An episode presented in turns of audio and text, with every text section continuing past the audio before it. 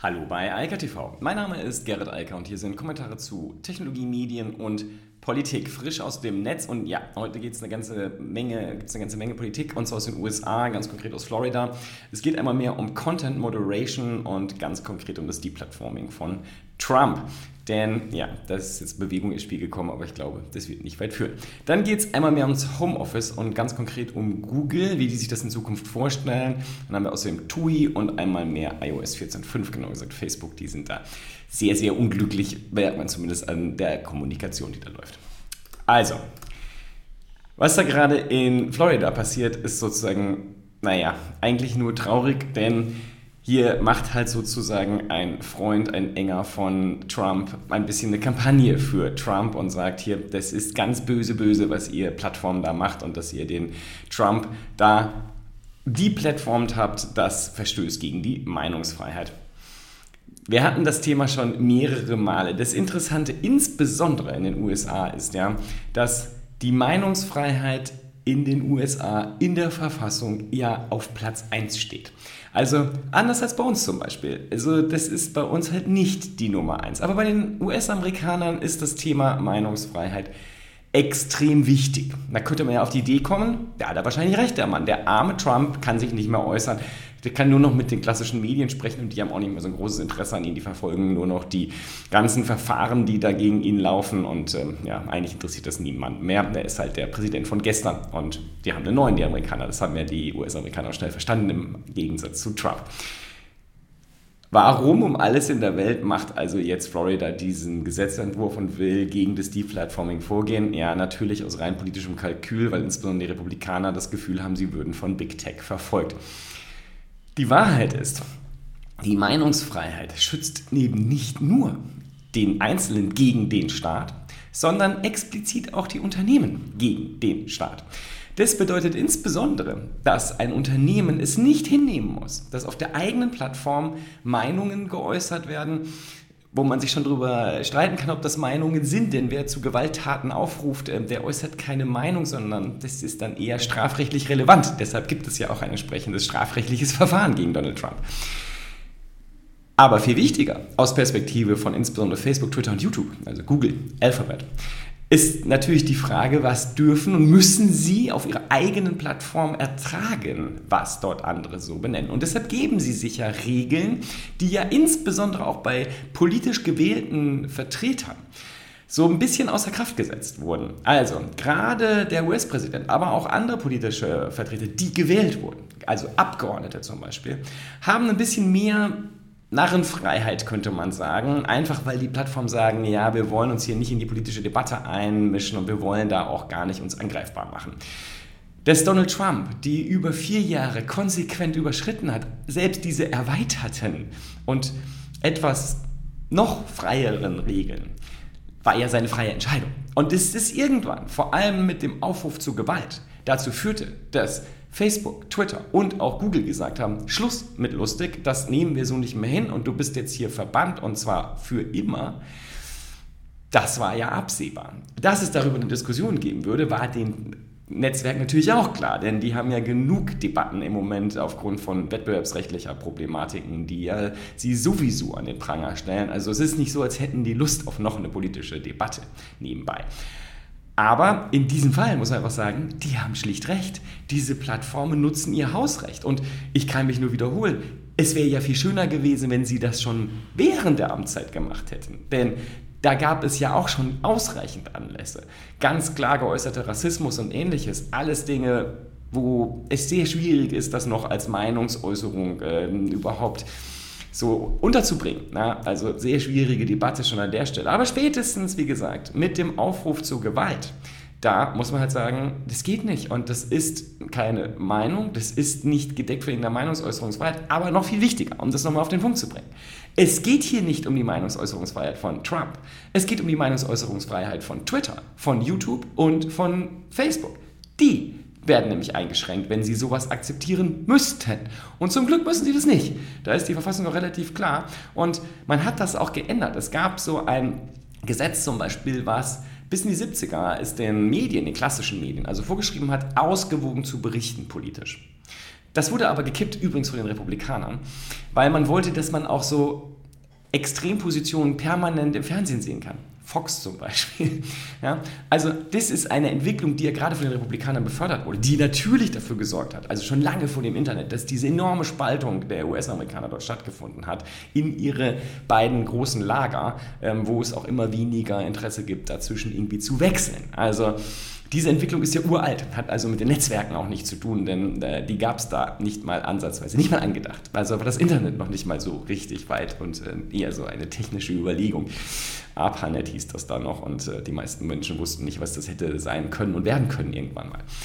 Wie dem auch sei, ich finde es ganz interessant. Ähm, wenn das Gesetz unterzeichnet wird, dann wird es ganz sicher Klagen dagegen geben und dann können wir uns das alle nochmal juristisch anschauen, wie das in den USA so funktioniert. Und vielleicht lernen auch die hiesigen Politiker ein bisschen was daraus. Denn das gleiche Problem haben wir ja auch. Es ist ja nicht so, als wären die US-Amerikaner die einzigen, die da versuchen, ständig den Plattformen ins, äh, sozusagen in ihr Handwerk reinzufuschen. Ähm, das NetzDG ist eine Vollkatastrophe. Oft genug, jetzt mittlerweile gut nachgewiesen, das NetzDG sorgt dafür, es gibt klare Indizien, dass die Meinungsäußerungsfreiheit in Deutschland eingeschränkt wird durch ein Bundesgesetz, das ja eigentlich eine andere Idee mal hatte, so der Hasskriminalität eindämmen. Aber da muss man halt andere Mittel äh, dann ergreifen. Da muss man dann die Ermittlungsbehörden unterstützen, also die Polizei, man muss die Staatsanwaltschaften unterstützen und man muss die Gerichte unterstützen.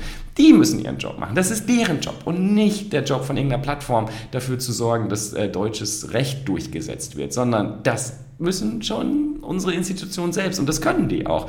Ja, da habe ich gar keine äh, Bedenken. Und äh, Facebook, Twitter und Google im Besonderen sind ja auch sehr bereit, mit diesen Behörden zusammenzuarbeiten. Es ist ja nicht so, als würden die das ablehnen. Die sagen halt nur, wir können das nicht entscheiden. Wir wollen das auch juristisch gar nicht entscheiden, ob irgendwas eine Meinungsäußerung ist oder nicht. Deshalb ist auch hierzulande sehr spannend, was da passiert. Naja, ähm, mein ungutes Gefühl, wir werden noch mehr solcher Gesetze bekommen und die müssen dann alle vom Verfassungsgericht oder vom EuGH oder irgendwen gekippt werden, weil sie gegen unsere Verfassung verstoßen. Aber wie gesagt, man kann ja auch aus anderen Ländern lernen und das werden wir dann ja jetzt vielleicht in Florida, sobald das dann Gesetz ist. Ganz anderes Thema, Homeoffice. Immer wieder gern und äh, da gab es nochmal eine interessante Meldung von Tirän. Ähm, Google spart über eine Milliarde Dollar. So extrapoliert aus dem ersten Quartalsbericht, da haben sie 260 Millionen Dollar gespart, mal vier, hat man über eine Milliarde. Tatsächlich sind diese Einsparungen aber gar nicht direkt an das Homeoffice gekoppelt, sondern vor allem daran, dass Geschäftsreisen wegfallen, dass Messen, Veranstaltungen und ähnliche Events wegfallen, das spart diese hohen Kosten. Also Google hat nämlich anders als andere Unternehmen noch keine Konsequenzen aus der Situation gezogen und sozusagen gesagt, wir reduzieren mal unseren Bürobedarf, also noch zumindest nicht bekanntermaßen. Das heißt, ob da jetzt natürlich Mietverträge gekündigt wurden, das wird man dann irgendwann später mal sehen. Aber das ist ja bei anderen Unternehmen schon passiert und auch angekündigt. Und äh, insofern vermute ich mal, dass das bei Google auch noch kommt. Nichtsdestotrotz ist das natürlich eine stolze Zahl. Das kann man sagen, hat ja mit Homeoffice nichts zu tun. Zu Recht, denn das könnte man ja auch, hätte man vor der Pandemie machen und kann man auch danach, wenn also Homeoffice gar nicht mehr erforderlich ist, um den Gesundheitsschutz der eigenen Mitarbeiter zu gewährleisten und zu realisieren. Wird man auch tun. Das ist nämlich die zweite Lehre aus der ganzen Situation, denn ich merke es auch bei meinen Kunden. Alle sagen, das funktioniert ja alles super. Wir können das ja per Videokonferenz machen. Diese ganzen Vor-Ort-Termine, das brauchen wir nicht mehr. Und das war ja vorher schon so eine Lehre, ähm, die hatte man dann im Beratungsbereich, aber mittlerweile hat ja selbst der Vertrieb verstanden, dass das ja wunderbar geht, dass man eine viel bessere Kommunikationsplattform haben kann und dass man eben nicht die ganzen Zeiten dann noch obendrauf buchen muss, die durch Anfahrt und Übernachtung etc. obendrauf entstehen, die ja auch belastend sind für die MitarbeiterInnen. Das darf man ja auch nicht vergessen. Das ist ja nicht nur eine monetäre Frage, sondern auch ganz klar eine psychische und physische Belastung, die dort äh, eigentlich völlig überflüssig äh, immer vorgesehen wurde. Und da ist jetzt ja die Bereitschaft ganz anders. Und ich glaube insofern, diese Milliarde wird Google sicherlich weiterhin einsparen wollen in der einen oder anderen Form, auch wenn sie ganz klar sagen, dass sie ein Hybridmodell anstreben für die Zukunft. Also anders als zum Beispiel Twitter, die sagen Homeoffice für immer. Und was Google da auch ganz klar macht, ähm, sie planen jetzt zum Beispiel auch für die Öffnungen, also wenn sie die Büroräume wieder öffnen können und versuchen dann natürlich trotzdem Schutzmaßnahmen, Impfung her, hin oder her, denn auch nach der Impfung bleibt man infektiös, wenn man infiziert ist. Das heißt, man verbreitet das ja und die, die noch zum Beispiel noch nicht geimpft sind, sind dann weiterhin schutzlos sozusagen. Ergo versucht Google jetzt zumindest die Arbeitsplätze so zu designen, dass das möglich sein wird. Ähm, wir haben jetzt zum Beispiel vorgestellt, so ähm, aufblasbare Wände, also aus Kunststoff, die schlicht und ergreifend zwischen Arbeitsplätzen, insbesondere in großen, großflächigen Großraumbüros äh, dann halt sehr eng aneinander stehen, dass man die weit auseinander stellt, diese äh, aufblasbaren Wände dazwischen schiebt und damit dafür sorgt, dass halt da keine Infektion möglich ist. Damit hat man dann nämlich letztlich Einzelbüros und äh, das wird, denke ich, so oder so eine große Sache sein. Das hatten wir ja schon. Da gibt es ja auch klare Umfragen und Studienergebnisse zu. Die MitarbeiterInnen in Deutschland, wenn die zurück ins Homeoffice, äh, äh, aus dem Homeoffice ins Office kommen, ähm, wollen die nicht mehr in Großraumbüros. Und wen wundert es ehrlich gesagt? Denn ähm, man sieht ja, die Impfbereitschaft in Deutschland liegt so unter 70 Prozent. Also das heißt, wir werden auch keine Herdenimmunität erreichen, wenn es da keine Veränderungen gibt. Und das bedeutet aber auch, wir werden da draußen halt Leute haben, die ungeimpft und krank durch die Gegend rennen. Ähm, das ist halt äh, leider so. Ähm, damit müssen zumindest Unternehmen aber umgehen. Das ist äh, auch die Frage, wie die sich da demnächst dann positionieren, was halt das Thema Impfung angeht. Aber das werden wir sicherlich noch früher oder später in den nächsten zwei, drei Monaten dann hören. Eine ganz andere Diskussion hat TUI ausgelöst, einmal mehr. Da geht es um das Thema Internet gegen den lokalen Einzelhandel. Denn nichts anderes sind die Reisebüros. Das sind ja letztlich auch nur Händler von Reisen, aber mit einem hohen Beratungsanteil. So wie bei anderen Einzelhändlern natürlich auch, aber hier ganz im Besonderen. Denn die Leute, die heute noch ins Reisebüro gehen, die wollen ja nicht einfach nur ein Hotel buchen und einen Flug. Ähm, das können wir alle mittlerweile ganz einfach mit unserem Smartphone oder am Rechner. Dafür brauchen wir kein Reisebüro. Was man erwartet von einem Reisebüro, natürlich auch von TUI, ist die Beratung über die Gesamtplanung und wie das so aussehen kann, welche Vor- und Nachteile gewisse Orte, Hotels und sonstigen Lokationsfragen da so aufwerfen und bieten. Und Genau das ist natürlich ein geldwerter Vorteil und auch teilweise ein Vorteil, der einfach darin besteht, dass zum Beispiel Reisebüro-Mitarbeiterinnen natürlich schon vor Ort waren, das alles kennen, also sehr genau erzählen können, was dort an Möglichkeiten bestehen anders als das, was im Netz ist. Da kann man sich auch schon sehr gut informieren, aber da gibt es halt trotzdem noch einen Unterschied, denn Erfahrung kommt ja nicht zufällig von dem Wort fahren und äh, das hilft halt, wenn man schon mal irgendwo war und dann halt auch direkt nachfragen kann bei jemandem, der das schon erlebt hat. Wie dem auch sei, TUI hat jedenfalls jetzt eine Entscheidung getroffen und erhebt demnächst eine Beratungsgebühr in den Reisebüros. Das klingt vielleicht erstmal verrückt, aber das macht total Sinn. Denn diese Erfahrung und dieses Wissen, was die Mitarbeiterinnen dort weitergeben, das ist ja ganz offensichtlich Geld wert, denn sonst würden die Leute ja nicht dahin gehen. Also warum sollte ich in ein Reisebüro gehen, wenn ich die ganze Leistung eigentlich selbst erbringen kann, indem ich mir im Netz einfach Hotels oder Airbnb-Locations und all den ganzen Rest drumherum einfach zusammenklicke? Ich persönlich mache das auch ganz gerne, also wir, um genau zu sein. Aber das macht halt nicht jedermann. Viele sagen, ich will immer noch diese Vollberatung. Und das ist natürlich ein geldwerter Vorteil, weil auch selbst wenn man es kann, ist ja noch die Frage, ob man es will. Also ob man Zeit damit verbringen will, sich irgendwas zusammenzustellen und das dann auch äh, sauber durchzuplanen. Das ist ja schon ein Aufwand. Den einen macht das Spaß, den anderen nicht. Die wollen das lieber ähm, kaufen. Und genau das bieten die Reisebüros halt an. Und insofern ist halt natürlich die Frage, was ist es eigentlich wert? Und es gibt ja diesen schönen Satz, was nichts kostet, taugt auch nichts. Und insofern ist natürlich eine Beratungsgebühr auch ein deutlicher Hinweis an den Kunden zu sagen, Freund der Nacht, ähm, du nimmst hier meine Leistung, meine Zeit in Anspruch, die ist wertvoll. Und wenn du das Zeug dann hinterher doch wieder im Netz kaufst, obwohl ich dir eigentlich die ganze Reise geplant habe, ist das schon ein bisschen unfair. Und es ist auf der anderen Seite auch fair zu sagen, wenn du hier die Leistung bekommst, kannst du es gerne nachher im Netz irgendwo buchen. Das kann ich für dich machen, kannst du aber auch selbst machen. Dann musst du halt noch mal ein paar Stunden investieren, dir das zusammenklicken, so wie du magst. Da habe ich kein Problem mit, aber meine Arbeitsleistung oder die Arbeitsleistung meiner Mitarbeiterin, die wurde halt bezahlt und beglichen. Ich glaube, das ist eine ganz spannende Sache, weil hier jetzt halt eine groß, ein Filialist das macht. Ähm, es gab diese Ansätze und gibt diese Ansätze in ganz vielen Branchen und es wurde auch immer mal wieder getestet von Einzelnen. Hier testet jetzt jemand großflächig und das ist, glaube ich, das, was daran sehr spannend werden wird, wie das ausgeht und wie vor allem auch die Kunden darauf dann eingehen und sich darauf einlassen. Ich glaube, der Widerstand wird gar nicht so hoch sein. Denn nochmal, die Leute, die ins Reisebüro gehen, die gehen ja mit der Absicht dorthin, sich beraten zu lassen. Die gehen ja nicht dahin, um zu sagen, buch mir jetzt einfach nur dieses Hotel oder diesen Flug oder was auch immer, sondern die gehen dahin, weil sie die Beratungsleistung wollen. Und deshalb glaube ich, dass da auch ein signifikanter Anteil bereit sein wird, genau dafür zu bezahlen. Und die, die das nicht wollen, die gehen ja sowieso nicht ins Reisebüro. Das muss man immer bei der ganzen Diskussion auch sehen, denn die kaufen ihre Leistung so oder so im Netz. Und das stimmt natürlich in ganz vielen anderen Branchen ganz genauso. Also, wenn ich zu einem Einzelhändler gehe, dann gibt es dafür ja Gründe. Die können sehr unterschiedlich sein. Das hat was mit Service zu tun oder mit in diesem Fall Beratung oder mit späteren Reparaturen und äh, Wartungen und ähnlichen Sachen. Also gibt es sehr viele Gründe, aber die allerwenigsten Menschen gehen zum Einzelhandel einfach nur, um das Produkt zu bekommen. Denn das haben jetzt auch alle in Deutschland gelernt, geht ja im Netz ganz einfach. Da brauche ich nur einmal klicken und dann kommt es am nächsten Tag. Ähm, warum soll ich da irgendwo hinlaufen? Also diese, diese Gründe gibt es nicht. Aber es gibt andere, sehr, sehr hochwertige Gründe, warum man in den Einzelhandel gehen sollte wenn man eben die Zeit nicht investieren will. Und das stimmt sowohl für diejenigen, die es selbst können, als auch für die, die es nicht können.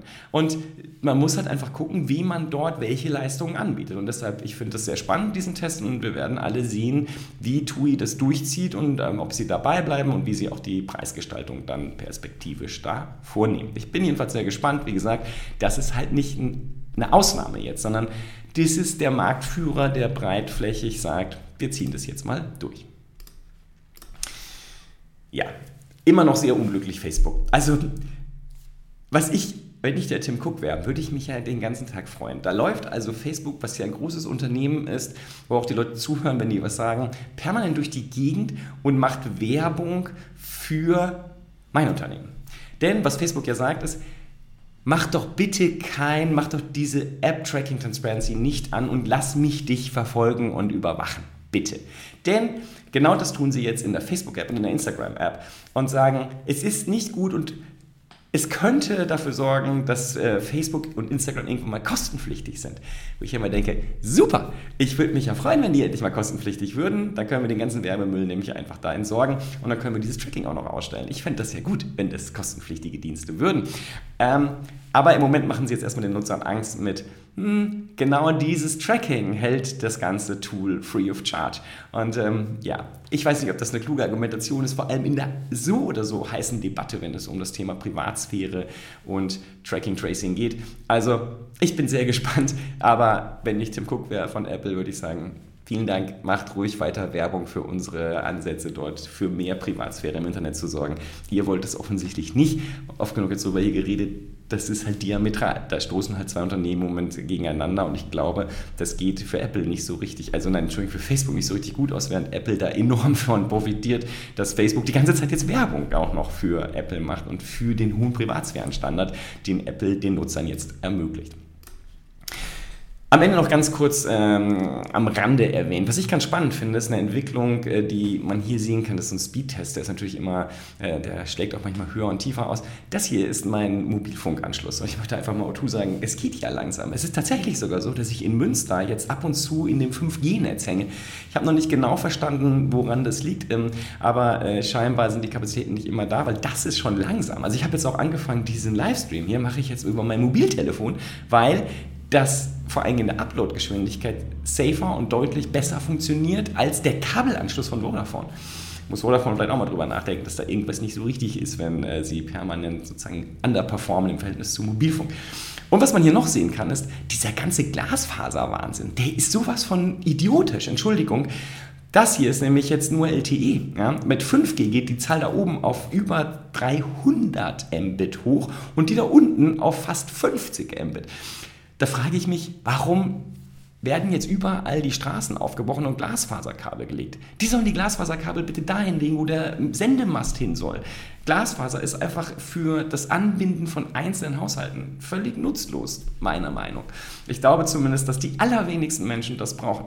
Unternehmen vielleicht, aber die teilen es dann eh wieder auf die Bandbreite, die sie da bekommen. Aber Einzelindividuen, wofür? Was sollen die damit tun? Also ich kann mir nicht mal VR-Anwendungen vorstellen, die das tatsächlich dann brauchen, dass man zum Beispiel einen Gigabit hoch und runter hat. Glaube ich nicht. Und daneben ist ja, das ist LTE, dann kommt 5G und dann kriegen wir ja auch noch 6G. Und 6G ist dann eh so schnell wie Glasfaser. Also warum buddeln wir überall die, die Straßen auf? Das wäre vor 20 Jahren echt super gewesen. Aber jetzt mit 5G im Ausrollen ist das einfach nur fürchterliche Geldverschwendung und zeigt auch hier, dass die Politik der Technologie fürchterlich hinterherhinkt und einfach gar nicht versteht, was sie da tun. Das ist einfach nur traurig, weil da einfach jetzt 20 Jahre oder sogar ein Vierteljahrhundert zu spät Geld verschwendet wird. Schade. In diesem Sinne, ich wünsche eine schöne Woche und ich sage mal bis morgen. Ciao, ciao. Das war Eika TV frisch aus dem Netz. Unter eika.tv findet sich der Livestream auf YouTube. Via eika.media können weiterführende Links abgerufen werden. Und auf eika.digital gibt es eine Vielzahl von Kontaktmöglichkeiten.